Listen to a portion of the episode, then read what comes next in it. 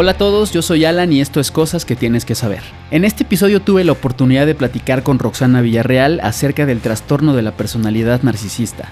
Roxana es psiquiatra y tiene más de 32 años de experiencia a nivel institucional y particular. Ha sido perito psiquiatra en diferentes lugares como la Fiscalía General de la República y la Subprocuraduría especializada en investigación de delincuencia organizada, entre muchas otras. Roxana tiene múltiples reconocimientos por su labor altruista y ha participado como ponente en distintos medios de comunicación masiva. Además es socia de la Asociación de Psiquiatría Mexicana, colabora con el Hospital General Balbuena y participa con Gresma, grupo de especialistas en salud mental. Quédense a conocer más sobre el trastorno de la personalidad narcisista. Estoy muy seguro de que también ustedes se han topado con alguien así en su vida.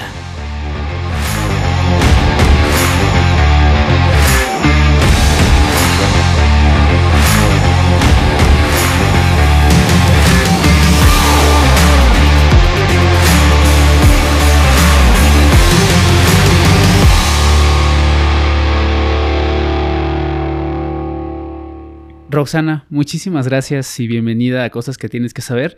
Estoy súper feliz de haber venido otra vez acá a Gresma. Ya había venido otra vez aquí a grabar con Betty un capítulo y yo feliz de, venir a grabar las veces que sea necesaria. Siempre me siento como muy en confianza en este, en este espacio, ¿no? Siempre me tratan súper bien.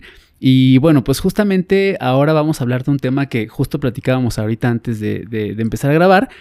Pero como que es un tema que se viene hablando mucho en las redes sociales, ¿no? O sea, el tema del narcisismo. Antes de empezar un poco con las preguntas, te quiero contar que para mí este tema es relativamente nuevo porque mm, la primera vez que yo escuché este tema del narcisismo, te voy a contar cómo fue.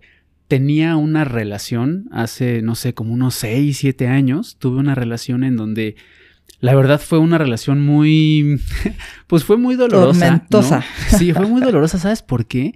Porque siento que, que justo estaba con alguien en donde todo el tiempo me sentía como utilizado, ¿no? O sea, como que, como que no me volteaban a ver, como que no la lastimaba nada, ¿no? Como que yo, yo sentía que solo me utilizaba a mí como para siempre el fin hacia ella, ¿no? No, no el fin, no el fin común. Y entonces después de analizarlo un par de veces y, y como de platicarlo con unos amigos, me decían, oye, lee acerca del narcisismo, ¿no? Porque estoy seguro de que esta chica es, es justo narcisista, ¿no? Entonces, bueno, de ahí me empecé a aclarar un poco más en el tema y como justo hablábamos, es, es algo que se viene hablando desde hace, desde hace mucho tiempo, sobre todo en redes sociales. Y bueno, quería empezar justo con una preguntita, ¿no? Como para arrancar ahí motores. ¿Qué es el narcisismo, Roxana? O sea, ¿qué, qué es eh, cómo se da, por qué se da, por qué una persona se vuelve narcisista. Cuéntame, seguro tú tienes un punto de, opinión ahí súper interesante. Eh, sí, efectivamente el tema es bastante interesante. Sí. Y porque lo que estás diciendo y poniendo como antecedente en tu relación, sí. pues describe algunos puntos característicos de, de estas personas. La verdad es un tema que se ha hablado de, pues prácticamente de siempre. Sí, de siempre. Pero efectivamente ahora tiene un poquito más de boom con las redes sociales. Sí. Y podemos ahí encontrar muchísimas características de ese tipo de, personajes, ¿no? Sí. Porque realmente son personajes. Sí, sí, sí. Y la verdad, eh, el término de narciso, obviamente, eh, pues deriva de la cuestión mitológica. Sí. Ah, recordémonos de, ese de esa cuestión de la historia de la mitología griega, ¿no? ¿Quién era Narciso? Era un joven muy, muy guapo, de 16 años, que tenía prácticamente a su alrededor a mucha gente que lo admiraba, pero él no se había percatado de sí mismo hasta que se logra ver en una, en una laguna, ve su rostro y se enamora de sí. Y lamentablemente pues fallece en su afán de quererse abrazar, ¿no? se queda, se queda ahogado ahí. Y a final de cuentas, pues este rasgo efectivamente caracteriza mucho a la gente con este tipo de padecimientos o de trastornos, porque ya cuando hablamos de una cuestión de trastorno es porque es una cuestión un tanto disfuncional en la vida del paciente. Okay, El narcisismo por sí solo es un amor exagerado hacia sí mismo. La persona se vuelca y se centra únicamente en sus necesidades y demandan constantemente la atención y la aprobación de los demás mediante ciertas actitudes para obtener su gratificación secundaria, ¿no? Que en este sentido a nivel emocional para él es bastante gratificante que la gente lo, lo vea, que se haga notar y la gente esté constantemente eh, alabándolo, elogiándolo, ¿no? Porque es muy dado a, ser egocentrista. Y es uno de los rasgos principales de ese tipo de pacientes. Principales. Oye, Roxana, pero ahí, por ejemplo, digo, seguramente ahorita vamos a hablar un poquito más de eso, pero ¿cuál dirías tú que es la diferencia entre, digamos, esta, mm, esta personalidad narcisista a, por ejemplo, alguien que tiene mucha autoestima? O sea, ¿cuál es como la diferencia? Porque ahora que me cuentas esto, digo, me, imagino que depende de niveles, ¿no? O sea, irá en niveles, pero, pero creo que todos hemos tenido a lo mejor un momento en el que te gusta que te volteen a ver, ¿no? En el que te gusta darte a notar, en el que te gusta que te echen flores, por así decirlo. ¿Cuál, ¿Cuál sería ahí como la diferencia? Mira, normalmente, pues todo mundo es tiene esa necesidad de, aceptación y de reconocimiento, ¿no?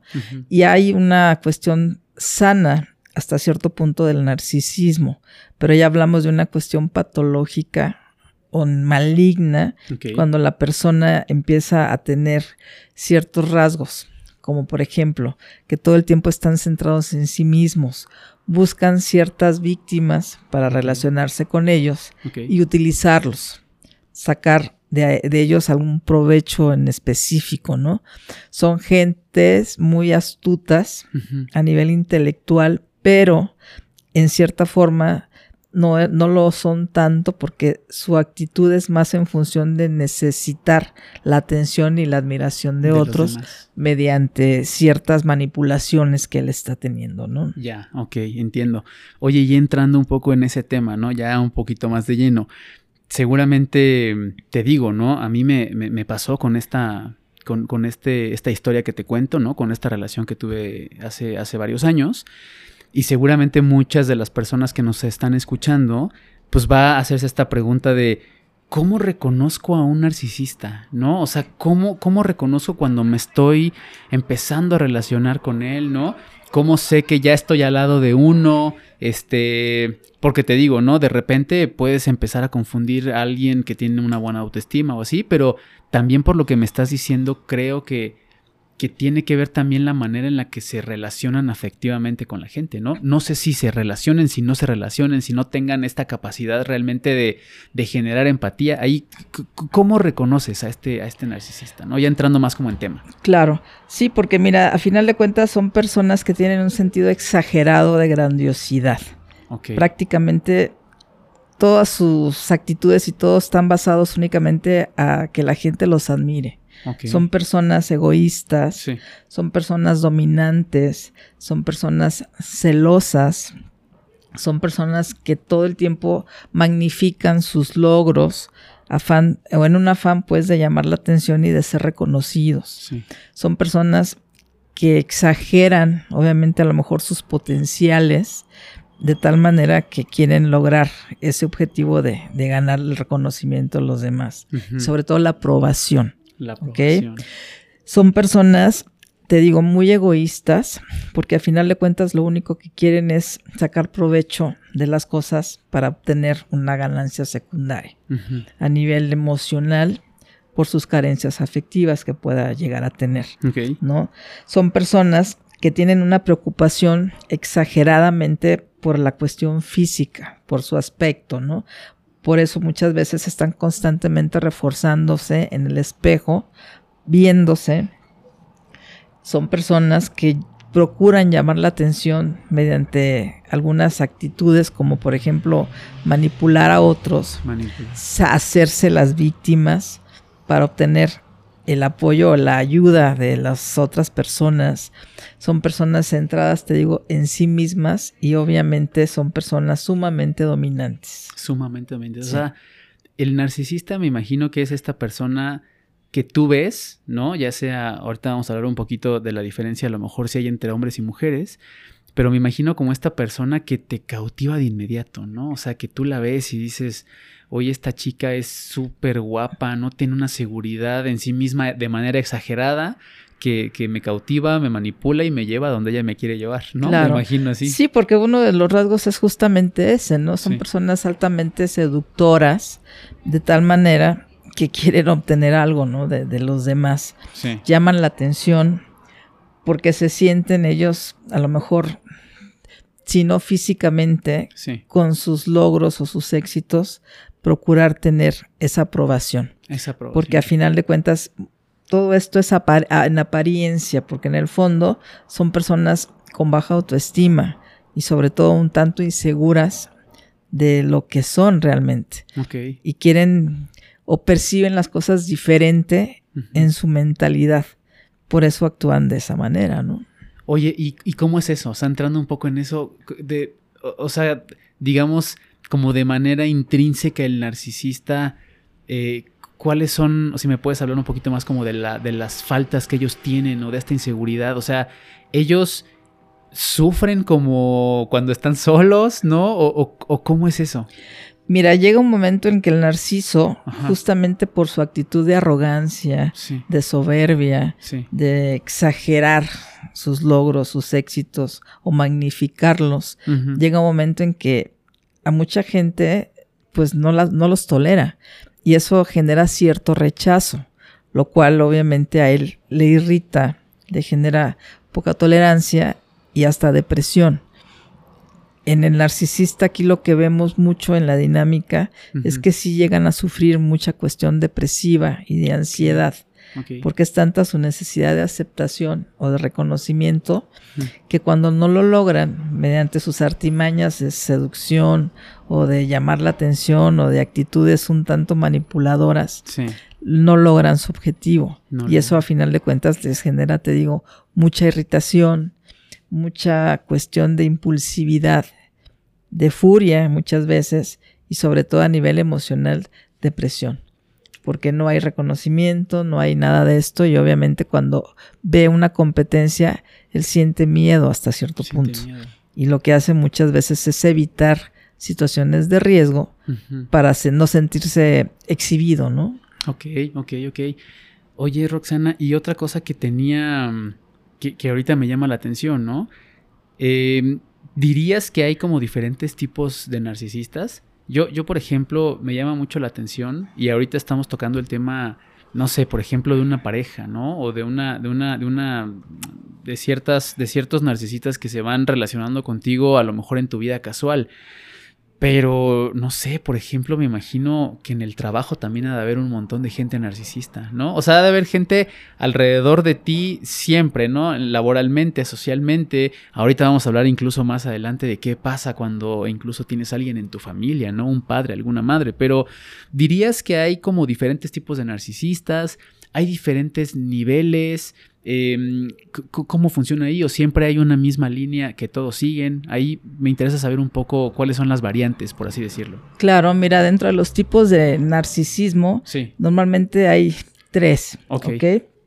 El más común que vemos y que a final de cuentas detectamos es el narcisismo, el narcisismo grandioso, que es el más común, donde el paciente, te digo, exagera sus logros, prácticamente está constantemente reforzando todo lo que ha hecho, manifestándole a los demás todo esto. Y es normalmente más común en los hombres. Ok.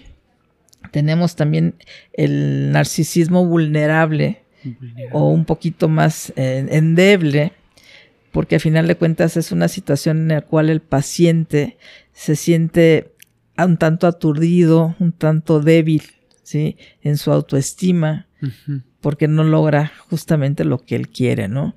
Y obviamente ya hablamos de un narcisismo maligno, patológico o tóxico, cuando esta persona es tan egoísta que no soporta la competencia. Él quiere generar siempre la admiración y el reconocimiento de los demás. Y cuando hay algo que a él le inquieta, prácticamente lo que hace es tratar de de deshacerse de esa situación, ¿no? O de esa persona. Sí. Ya hablamos de una cuestión más peligrosa hasta cierto punto con las actitudes que él pueda tener, ¿no? Fíjate que ahora que, estás diciendo esto, ah, ah, yo me he topado con, con, con ciertas personas, ¿no? En, en, el mundo laboral específicamente, en donde y seguramente también a ti te ha pasado, ¿no? Pero hay gente que no tolera ver el éxito de los demás. Ah, claro que no. Siempre están compitiendo. Exacto, ¿no? Y, si le haces sombra, olvídate. Sí, sí, sí. No te la acabas. Exacto, ¿no? Y entonces, este. Es curioso porque sí, o sea, sí me ha tocado trabajar con muchas de estas personas en donde solamente ellas quieren brillar, en donde si alguien hace algo bueno, ¿no? Y entonces se lo reconocen. Lo minimizan. Exacto, ¿no? O minimizan o siempre tienen... Mira, yo me acuerdo mucho te voy a contar una, anécdota que me pasó el año, el, año pasado, ¿no? Teníamos, antes yo trabajaba en una, en una agencia de publicidad y entonces estábamos teniendo una junta como para organizarnos en mejorar los procesos de la, de la agencia, ¿no? Entonces estábamos invitados como todos los, los, líderes de negocio y entonces cada uno compartió como sus, sus, sus, propuestas, ¿no? Ah, bueno, mira, yo creo que podríamos acortar este proceso, yo creo que podríamos acortar el otro, etcétera, etcétera, etcétera, ¿no? Y entonces la, junta era eso, no era intercambiar ideas, era llegar como a buscar la mejor solución para un bien común, ¿no? Para que todos pues saliéramos mucho mejor adelante de lo que estábamos enfrentando en ese momento.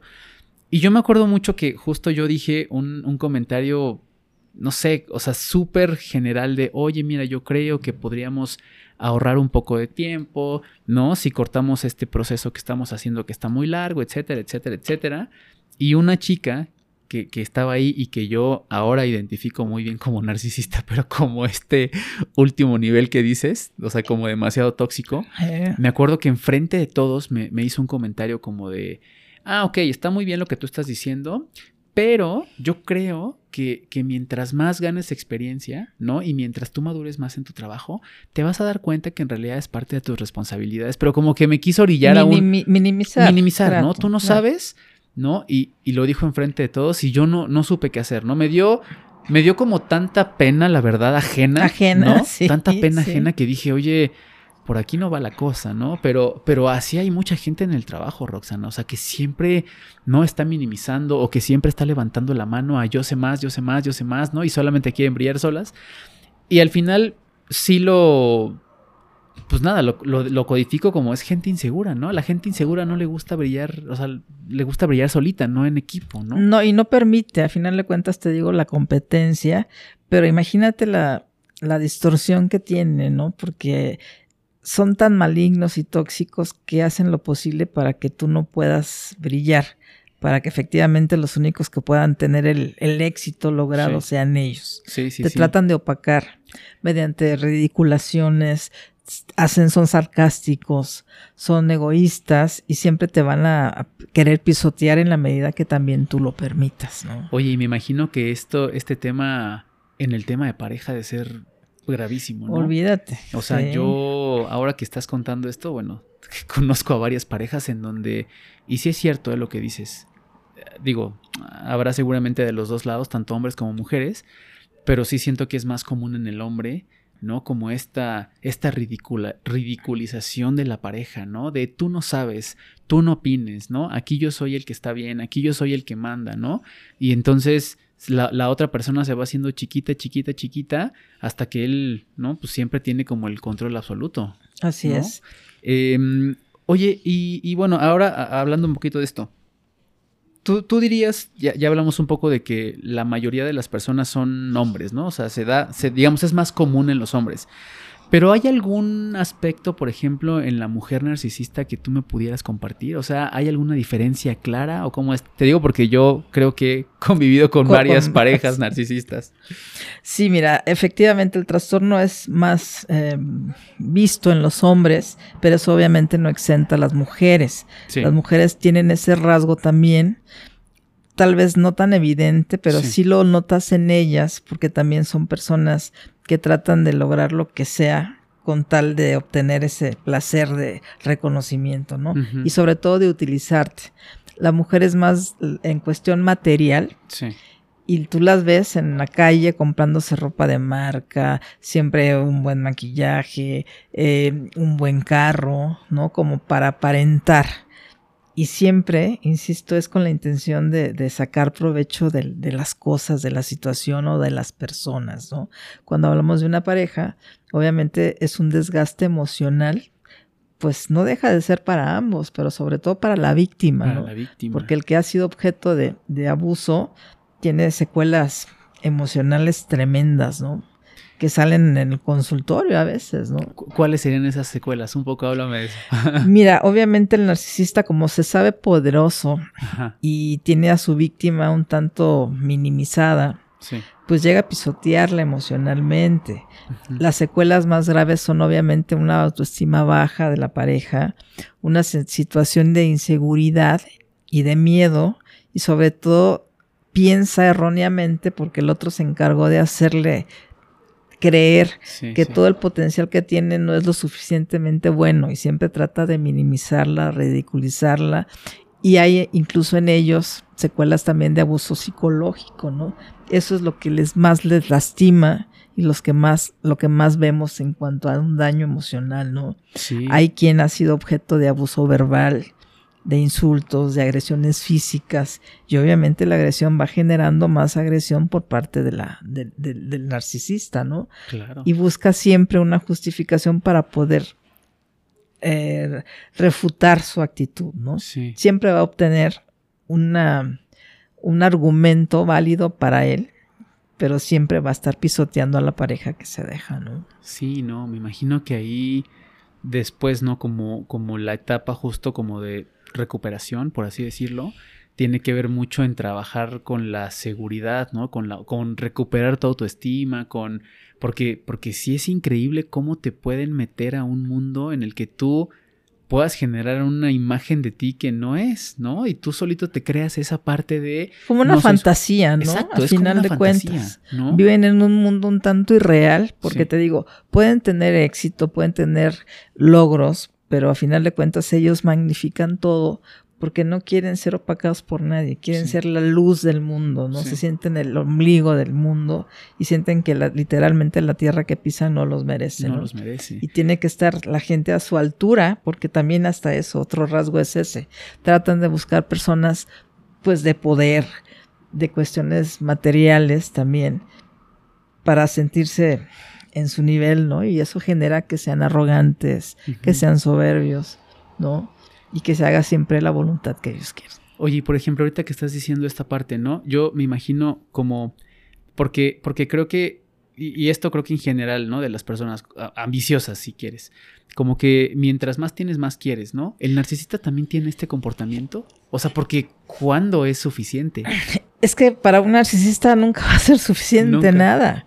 Obviamente, si llega un momento en que pueden tener tanto cuestión material, cuestión económica, cuestión de logros y éxito, pero a final de cuentas, internamente ellos se sienten vacíos. Sí, y eso les genera aparentemente una estabilidad, pero en el fondo denotan únicamente una baja autoestima y una inseguridad en todo, ¿no? Es una fortaleza yoica que a veces no se puede manifestar evidentemente y el paciente no tiene esa capacidad de reconocerlo. Normalmente los que lo notan son los que viven cerca de él o la pareja, ¿no? En este caso. Pero es difícil que una persona se percate que tiene esos rasgos. Ya. De Por- hecho, llegan a la consulta, Sí. pero no llegan por su propia voluntad por esa situación. Llegan normalmente a un- una terapia o a un psiquiatra por otro tipo de sintomatología que puede ir como comorbilidad con el padecimiento, ¿no? Ya. es- Depresión, ansiedad, insomnio, uso de sustancias, pero jamás van por tener esos rasgos porque no se percatan. Claro, claro, porque es, eh, de hecho esa era mi, mi- mi siguiente pregunta, o sea, si el narcisista sabe que es narcisista, ¿no? Dices que, que no, y entonces es interesante el, digamos, como el diagnóstico, ¿no? Que se le puede dar cuando llega por otras cosas, como bien estás diciendo, Pe- pero, pero por ejemplo ahí, ¿qué, qué, qué pasa, Roxana? O sea, ¿se le dice al narcisista que es narcisista? Mira, el narcisista puede saber que tiene ciertos rasgos, pero cuando ya raya en lo patológico, eso es como un punto de alerta, ¿no? Una alerta roja que debe de tener la gente que está a su alrededor, porque a la larga pueden ser potencialmente dañinos, sumamente peligrosos, porque son capaces de hacer muchas cosas con tal de obtener lo que ellos quieren, ¿no? Sí. O sea, de pisar a quien sea, de Manip- llevarse... Logran algo a base de pisotear al compañero, ¿no? Pueden tener un logro, pero jamás van a permitir la competencia de alguien que ellos vean que tiene más potencial. O tratan de dar una imagen que en el fondo pues no tienen o no son, ¿no? Una, una idea errónea completamente de su personalidad. Oye, y, y- y- y regresando un poco como a esa parte del consultorio, ¿no? Em, ¿Es tratable? ¿No es tratable? O sea, ya que tú lo diagnosticas, digamos, como, como narcisista, ¿cuáles son los siguientes pasos ahí? Mira, un tratamiento como tal para el narcisismo, obvio, no lo No, hay. no lo un hay, sí. medicamento específico no lo hay. Sí. Sí podemos dar, obviamente, cuestiones de terapia que- que van encaminadas, obviamente, a hacerle notar al paciente que tiene ciertos rasgos o que su conducta tal Sí. vez no es la más idónea para que él tenga la plena capacidad de insight, que es este viajecito interno de decir, a ver, ¿qué estoy favoreciendo yo en mi entorno para que yo me esté quejando de algo, ¿no? ¿Qué puedo estar yo haciendo y que los demás están notando en mí para que yo tenga esta actitud, ¿no? A final de cuentas es difícil que se percate, pero sí hay que hacerle el señalamiento de esos rasgos, porque insisto, cuando ya es patológico, ya es una cuestión grave que implica más un foco de alerta más más importante. ¿no? Oye, y por ejemplo, ahí, digo, pensando en todo lo que me estás diciendo, acepta esos comentarios de buena manera, este, te intenta manipular a ti como la profesional, o sea, me imagino que es difícil también esa parte, ¿no? Mira, es difícil, no es imposible, puedes Ajá. manejarlo. Obviamente él tal vez escucha cosas que no pueden ser muy agradables a sus oídos, Claro. porque le estás diciendo algo que él tal vez no desea escuchar. Sí. Pero sí hay que hacerle señalamientos para que se dé cuenta de que él está favoreciendo alguna situación en particular, por ejemplo, en una relación, ¿no? Claro. El, ya el terapeuta tendrá la habilidad para poderlo concientizar en la medida de lo posible, porque hay gente que no tiene esa capacidad y sobre todo el narcisista, pues no, porque a veces ni siquiera tienen la capacidad de empatía, ¿no? Sí, totalmente. Y ahí, por ejemplo, ¿no? Eh, ¿Tú dirías que toparte con un narcisista es casualidad? ¿O ellos están, digamos, como constantemente buscando alguna presa? ¿No? ¿O hay algún... te- he leído o y he escuchado también algunos relatos en donde decían, por ejemplo, ¿no? Si alguien, no sé, tiene baja autoestima, ¿no? O si alguien, por ejemplo, tiene alguna herida de abandono, ¿no? Es mucho más fácil que te relaciones con un narcisista, ¿no? O que el narcisista, digamos, te llegue a, a A dominar, por así seducir, decirlo. ¿no? ¿Cómo funciona esa parte, Roxana? O sea, casualidad, te eligen, están constantemente buscando a ver a quién pueden dominar, o cómo, cómo, cómo pasa ahí. Normalmente el narcisista va buscando Ajá. personas que puedan ser sus posibles víctimas. ¿Qué tipo de personas busca? Pues sí, efectivamente, personas a lo mejor que acaban de salir de una cuestión emocional que les lastima, personas de baja autoestima, para poder tener el control de las mismas.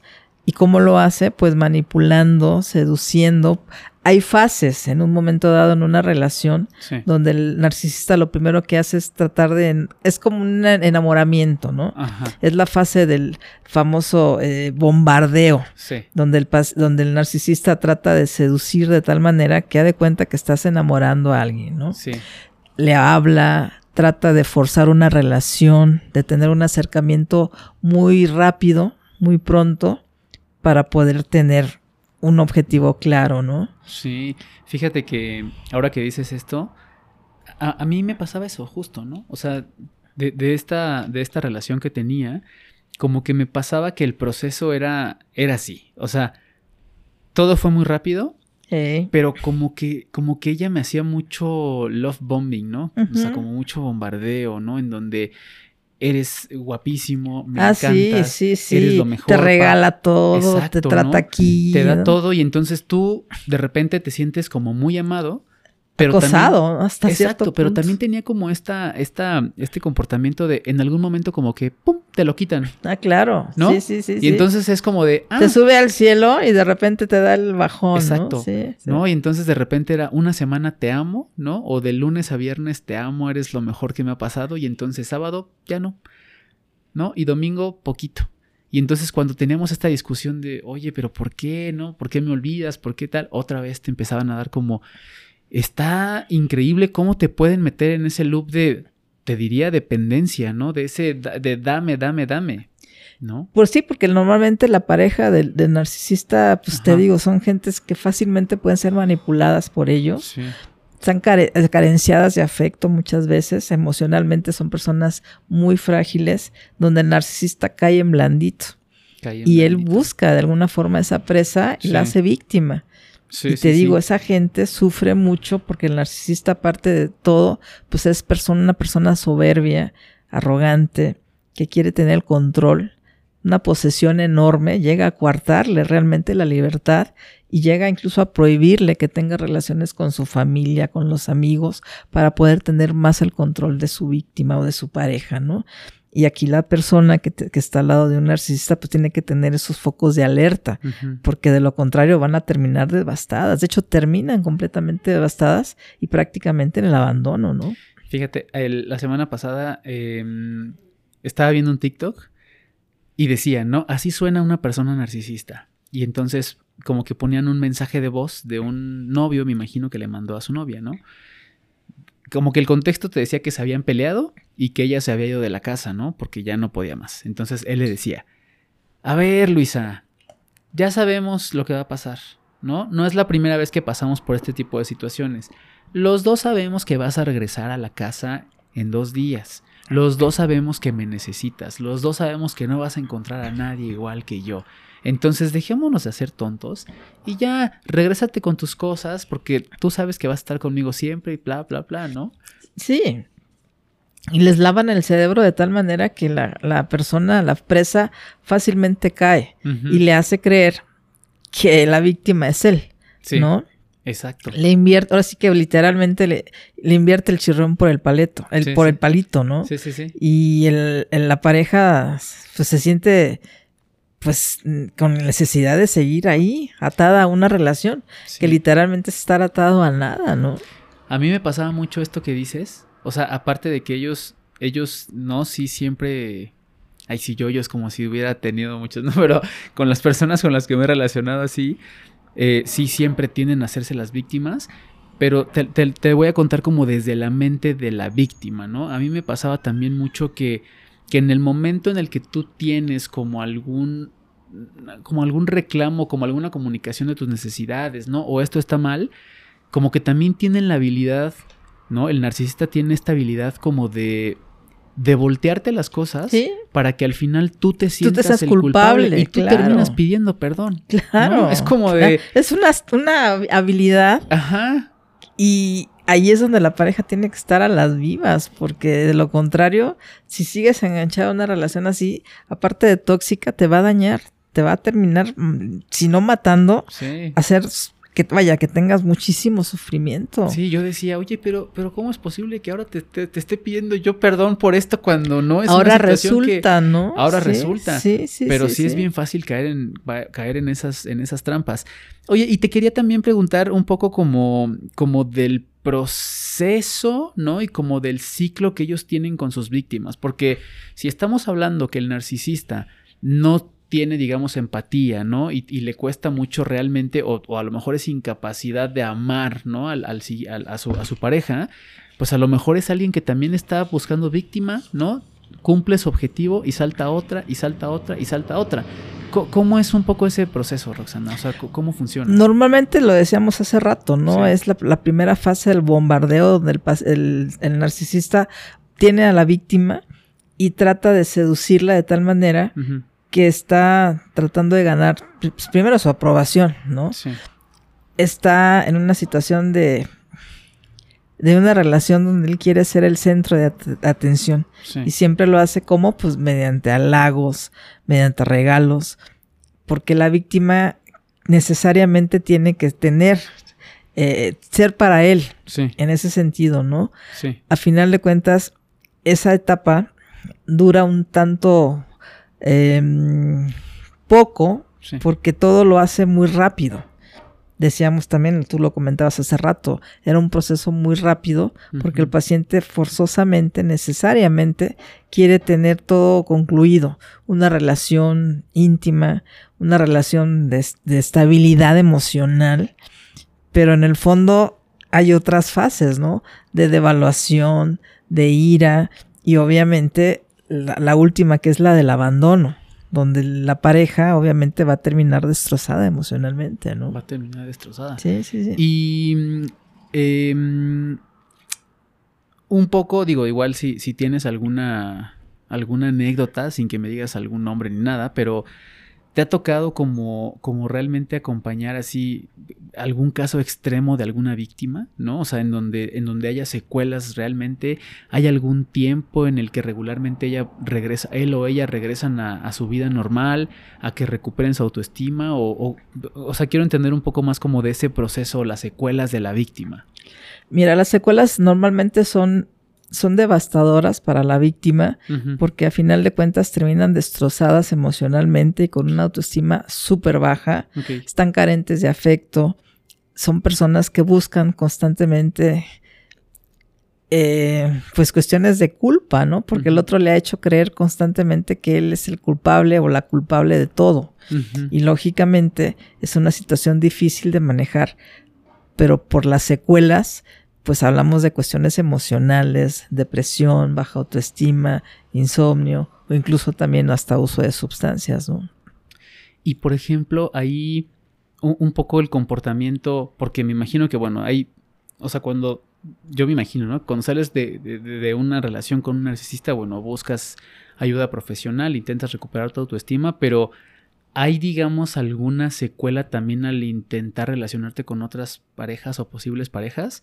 Te, lo digo porque un poco me pasó a mí así. ¿eh? O sea, yo cuando salí de esta relación, como que me costaba mucho trabajo volver a, volver a relacionarme, ¿no? Y entonces actúas como con miedo y, y, será que sí le gusto, será que no le gusto, será que estoy haciendo las cosas bien, será que no las estoy haciendo, o sea, sí te metes como en ese, ¿hay alguna, o sea, eso es normal, por, bueno, o sea, en, en, en, estas secuelas? Claro, porque es parte también de la evolución de, de la relación como tal, la persona termina completamente mal y efectivamente a la larga tiene mucho miedo de volver a entablar una relación por todo lo que ha sufrido.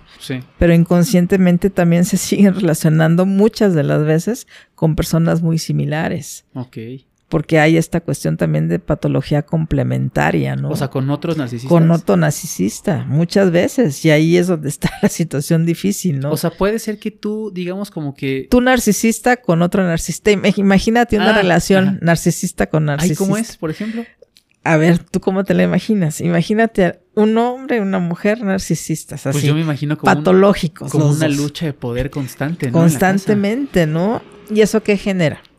Pues conflictos, envidia, resentimiento, competencia, competencia. No Te voy a opacar porque tú no, no puedes permitir que el otro brille más que tú. Y de hecho a mí también me pasó. O sea, yo tuve una pareja que es psiquiatra, psicoanalista, y obviamente pues sí también te das cuenta que, que tienen rasgos pues, también hasta cierto punto, este, pues un tanto malignos o tóxicos, ¿no? Y no permiten de alguna forma que seas tú, eh, están en competencia todo el tiempo, ¿no? y sí es difícil. Y ahí donde ves esos focos rojos es mejor, ¿sabes qué? Poco a poco, este, terminar. Poco a poco me voy a ir alejando. De sí, no, no, no, no, es difícil. Órale, no me había puesto a pensar en eso, ¿no? Cuando un narcisista se relaciona con, con otro, o sea, imagínate, imagínate esa situación, ¿no? Sí, ha de ser súper, súper complicada porque no sé, o sea, digo, y aquí ya nos vamos a poner un poco románticos, ¿no? Pero, o sea, sí creo que tal vez la clave o mucho del, del, progreso de una relación es como que siempre hay un balance, ¿no? Em, o sea, creo que, que tiene que haber como una apertura y a lo mejor en algunos momentos a lo mejor una persona es el líder y entonces en otros momentos la otra persona es la líder, ¿no? Y entonces toman decisiones o, o se... O roles también. O roles, exacto. Sí, sí, sí, exacto. sí. Fíjate, no, no había pensado en eso, pero sí, entonces no, no hay que buscar eso. pero a veces inconscientemente tú los llamas o tú los buscas o, te enganchas con ese tipo de personas, ¿no? Oye, por ejemplo, si yo estuve con una narcisista, puede ser que yo me haga como adicto a una, o sea, a los narcisistas, como este síndrome de Estocolmo se llama. Sí. ¿No? Claro que sí. O sea, que tú constantemente estés... Ah, Estás buscando ahí la misma situación para seguir sintiendo lo que tenías con la otra persona, ¿no? No, bueno, pero es que eso ya es este... Es el colmo. Ese es el Literal. Sí, no, no, no.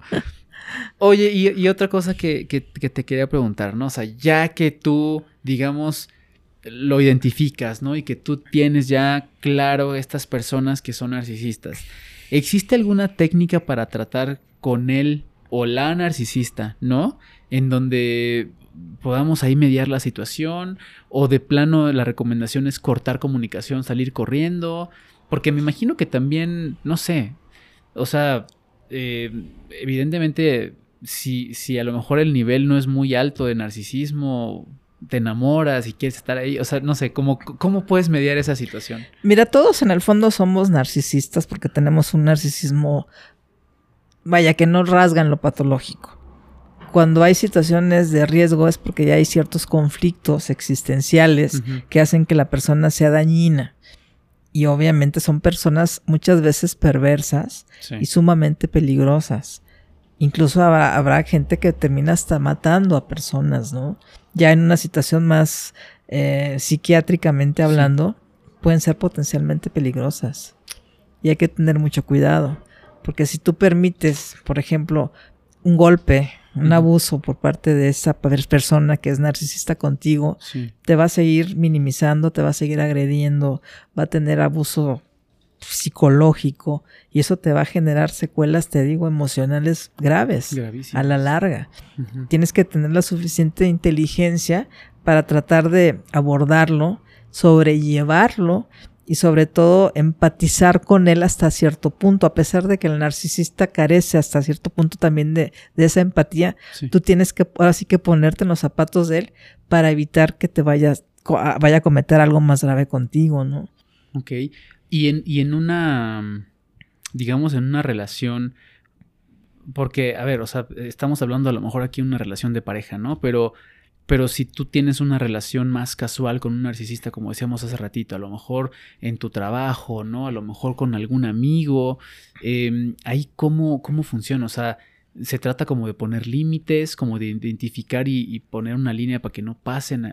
¿Cómo es ahí?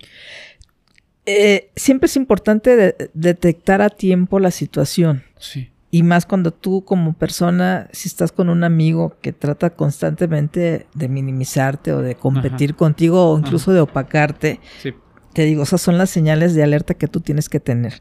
Y tienes que tener la habilidad para hacerle el señalamiento a él de estas actitudes. Porque te digo, característicamente ellos muchas veces no se percatan de esto. Lo único que quieren es destruir y brillar ellos solos, ¿no? Ok oye, Roxana, y, ahorita que hablábamos un poquito antes de, empezar la grabación, ¿no? Y, me comentabas que, tú eres psiquiatra, ¿no? Que hay una cosa mucho más médica, mucho más, digamos, profesional ahí. Em, ¿Hay algún medicamento, algo que pueda controlar como, como algún tratamiento ya mucho más profesional con el narcisista, o sea, como para, me imagino con alguien que tiene como esta patología que tú dices, ¿no? Como muy alta, ¿no? Y que ya es incluso hasta peligroso para otras personas en una cuestión física cómo se trata de ahí o la psiquiatría no está involucrada en, ese, en esa parte o si se involucra, cómo es, ahí cómo funciona. Mira, un, tratamiento como tal, un medicamento para el narcisismo obviamente no existe. O para tranquilizar a lo mejor. ¿o cómo? Ahí sí, eh, si vemos una situación de riesgo, por ejemplo, si el paciente es impulsivo, si es agresivo, si es eh, exageradamente intrépido o algo así que no mida consecuencias, obviamente valoras la situación y damos medicamentos. Normalmente esto va acompañado hasta cierto punto de cuestiones emocionales graves como depresión, como ansiedad, como insomnio y sobre todo muchas veces abuso de sustancias. Y ahí es donde uno valora el uso de antidepresivos, de ansiolíticos o incluso hasta de moduladores del temperamento o de la conducta. Depende obviamente del cuadro clínico que ellos te estén manifestando y obviamente de la preparación que tenga el médico para valorar esto, ¿no? Y si ves, perdón, un punto de riesgo, aquí es importante enfatizar eso, ¿no? El medicamento sí va a ser necesario. Y ahí, y, perdón que tal vez me desvíe un poco, ¿eh? Pero e, el, el proceso, digamos, para llegar al psiquiatra, específicamente en este caso a lo mejor, ¿no? No sé, yo soy narcisista y entonces tengo un tema de autoestima, ¿no? Y yo siento que nadie me acepta y que no conecto con nadie, etcétera. Llego a un consultorio que me imagino es con un psicólogo. Y de ahí ellos hacen el diagnóstico y, lo canalizan contigo o cómo es ahí? Normalmente te digo, el, el narcisista por sí solo no está consciente de esto. Él va normalmente a consulta tal vez porque tiene sintomatología comórbida. ¿Qué quiere decir esto? Que a lo mejor va por otra situación emocional o depresiva, como la ansiedad o incluso alguna situación de abuso, ¿no? Este tipo de personas difícilmente van a ir por sus rasgos narcisistas. Lo último de lo que se percata es de eso. Sí, no, claro para él siempre lo, único que le genere incomodidad es lo que va a manifestar. Pero difícilmente lo va a transmitir. ¿Sí me explico? Sí, sí. Y va al consultorio, pero no muchas veces va por voluntad, a veces va o canalizado o llevado de alguna forma por alguna otra expectativa. Pero por sí solo él, él, él no iría, pues, ¿no? Porque e no lo necesita. No lo necesita. No hay necesidad de, nada. ¿Cómo crees? Estoy pensando ahorita en, un ejemplo, ¿no? Pero mm, ¿te ha tocado, por ejemplo, detectar algún miembro narcisista en, por ejemplo, alguna terapia familiar? ¿No? O sea, cuando a lo mejor hay ya sabes, o, alguna, a lo mejor terapia como... Dinámica o algo. Ajá, o sea, en donde está como la, la, familia involucrada me imagino que ahí es más fácil como detectar cuál es el comportamiento de la mamá, el papá, el hijo, la hija, ¿no? Sí, normalmente digo, pues vemos diferentes casos, diferentes pacientes y luego hay familias donde obviamente detectas en forma inmediata quién es ahí la cuestión de, lo que trae más patología, ¿no? Por ejemplo, una madre narcisista, ¿cómo es? Pues es una persona que dominante, que trata de controlar, de llamar la atención y de evocar recuerdos a veces de, mucho tiempo atrás, perdón. No te preocupes. Y a final de cuentas es una persona que también es muy movida económicamente, vaya, por el dinero, ¿no? Muy materialista. Y siempre trata de utilizar a los demás y los hace sentir menos. Los minimiza, los ridiculiza y siempre la víctima se va a hacer ella, ¿no? Claro. Porque justo ahí como para, para, para ir cerrando este tema, me interesa mucho, Roxana, saber, digamos, o saltar en esta este tema del narcisismo a, a, la familia, ¿no? Hemos, hemos hablado ahorita de la gente, pues que de alguna u otra manera es como, puede ser alguien casual en tu vida, ¿no? O alguien intermitente, alguna pareja, algún amigo, ¿no? Que llega, se va y que tiene estos comportamientos y que, y que te puede dejar secuelas o que te deja secuelas, pero que al final tú puedes, digamos, alejarte de esas relaciones. Pero ¿qué pasa cuando tienes a alguien del que no te puedes alejar? Por ejemplo, un padre narcisista, ¿no? O una madre narcisista. Ya me contaste un poco de la madre, pero me interesa mucho saber cómo es la dinámica familiar con una figura parental narcisista, ¿no? O sea, ¿cómo, es el padre narcisista, ¿no? Y cuál es como la diferencia, eh, digamos, entre un papá normal, un papá narcisista y cuáles son como, pues sí, por así decirlo, las, las, consecuencias. Bueno, primero cuéntame como del comportamiento y ahorita te pregunto de las consecuencias con los hijos. El comportamiento de un padre narcisista pues son similares más o menos a la madre, pero aquí como ellos tienen una relación de pareja, siempre va a haber una víctima entre ellos, ¿no? Sí. Habrá que ver cuál es la situación emocional y la dinámica que manejan. Pero siempre es una persona, puede ser hasta cierto punto sumisa, tal vez con baja autoestima, tal vez no tan sociable, porque obviamente pues difícilmente tienen amigos, no pueden tener una relación más cercana, incluso con la propia familia, ¿no? Son gentes un tanto ausentes y que hay que constantemente estarlos sacando al mundo, ¿no? Porque permiten hasta cierto punto el, control del otro. Fíjate que estaba justo complementando un poco esto, tú me vas a decir ahorita si es, ¿no? Ahí como lo ves, pero estaba leyendo que también tener un padre narcisista es como este padre que como que no te reconoce nunca los logros como hijo, ¿no? O sea, siempre se trata como de él, ¿no? O sea, no importa lo bien que hagas, no importa el 10 que saques en la escuela. Nunca va a ser suficientemente bueno. ¿no? Y también tienen como esta parte tal vez incluso, como decíamos, hasta un poco agresiva, ¿no? Sí. Em, entonces, no, totalmente de acuerdo contigo. Y ahí, Roxana, ¿tú crees que un padre narcisista cría a hijos narcisistas? O sea, ¿crees que esto sea algo que se pase? Sí, pues de hecho una de las, de la, bueno, de la, la, etiología como tal del narcisista o las causas pues del narcisismo muchas veces se atribuyen a padres narcisistas que muchas veces educan a los hijos con esa falta de, por, ya sea por una negligencia en el cuidado de los hijos o por una cuestión de sobreprotección. Sí. sí. Los hacen sentir aparentemente seguros y todo, pero es difícil esa dinámica. Sí. Pero una de las bases, obviamente, a nivel eh, eh, de teología, es justamente el tener padres así o cuidadores narcisistas, ¿no? Que los sobreprotegen y pues terminan así, creando monstruos prácticamente. Y ahí, por ejemplo, digo, sí, me imagino que ha de ser, uh, no sé, si en el caso de algún hijo que él detecte que su papá, sobre todo ya un poco más grandes, ¿no? Con un poco más de conciencia, pero si tú detectas que tu papá o tu mamá es narcisista, ¿Cuál es ahí, por ejemplo, como la recomendación? O sea, que no dejo que se metan tanto. Porque, ¿sabes qué? Una cosa que, que también estaba pensando es.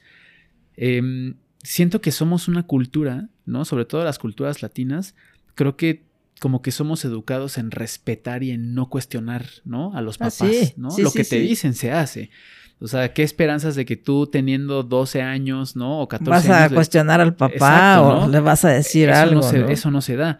Entonces, creo que hay, hay como dos cosas, ¿no? O sea, una, una primera etapa a lo mejor en tu niñez en donde, pues te va, o sea, no sé, te va a tocar, ¿no? Vivir eso y a lo mejor ya un poco más grande y más consciente, este, cu- cu- ¿cuáles son los límites que yo le puedo poner a mi papá como narcisista?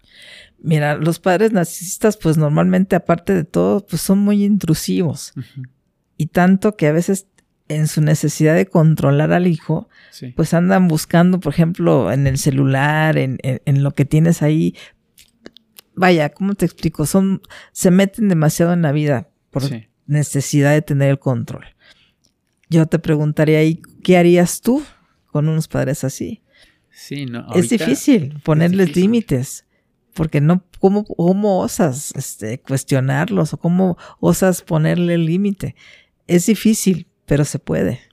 Sí. Haciéndole señalamientos oportunos, diciéndole las cosas como son y lo que tú quieres. Porque ellos van a seguir manejando su dinámica en relación de pareja, narcisistas o no narcisistas pero tú como hijo también tienes la necesidad de que también te escuchen, de que te vean, de que te tomen en cuenta. Porque imagínate la autoestima de alguien que constantemente está ahí metido en una dinámica familiar tormentosa hasta cierto punto Sí.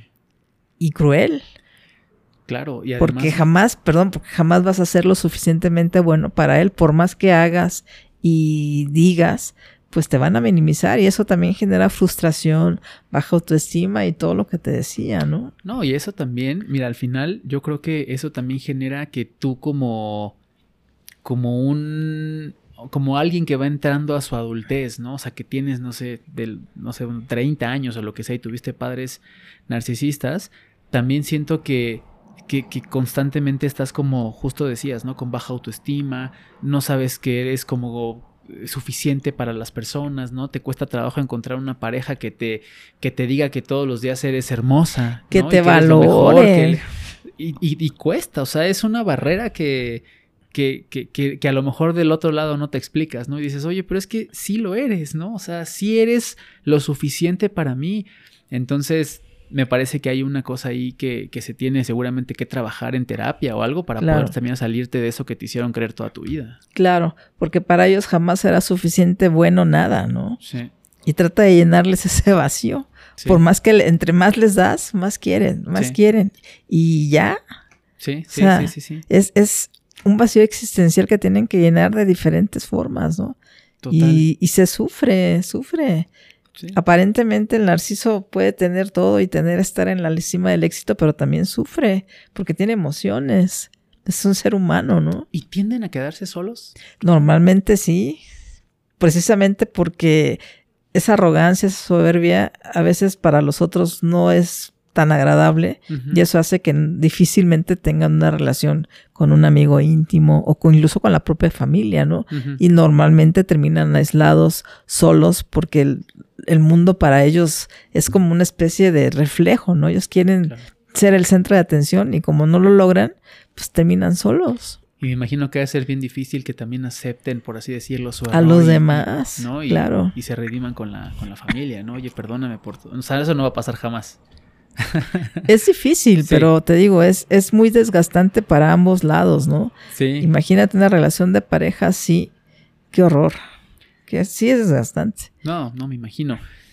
Una última preguntita, ya, la verdad es que ya me contaste un poco de, de todo, pero ¿cuál dirías tú que es el tipo de narcisista del que 100% se tiene que evitar? O sea, que tú veas y dices, no, ¿sabes qué? Este tipo es un narcisista o esta, esta, esta chava es una narcisista, ¿no? Grado último. Ni siquiera me quiero acercar. ¿no? O sea, ni hagas el intento. Por más que te guste o por más que te enamore. Claro. Te digo, los grados de narcisismo, el más grave obviamente pues es el patológico, tóxico o negativo, ¿no? Ese narcisismo maligno porque lo único que va a generar a la larga es daño. Son maquiavélicos, son hasta cierto punto también sociópatas. Hay un rasgo de antisocial ahí de la personalidad que difícilmente lo logran ver los demás. Y obviamente, pues ese tipo de personas, te digo, pueden terminar incluso hasta matando a otros. Y hay que tener mucho cuidado con esas relaciones porque terminan tormentosas y terminan muy, muy mal. Me imagino, ¿no? Pues a evitarlos. Roxana, pues se nos fue el tiempo bien rápido, bien rápido. Acá en el podcast siempre se va rápido. ¿Algo que quieras agregar? Pues no, nada más eso, que hay que tener mucho cuidado con la elección de pareja y si hay rasgos que uno detecta en los otros, pues nada más hay que ver qué nivel. Claro. Y saberse relacionar con ese tipo de personas a veces puede aparentemente ser agradable, pero no, no siempre lo es, porque termina muchas veces mal y destruidos y completamente destrozados, ¿no? Sí, sí, totalmente. Pues muchísimas gracias por el tiempo, de verdad, por el espacio. Em, yo espero que podamos ahí encontrarnos en, un futuro cercano para poder seguir hablando de esto o de otros temas que seguro dominas a la perfección. Claro que sí. Muchísimas gracias. Yo estoy en la mejor disposición y al contrario, gracias a ti. Venga, bye. Un placer.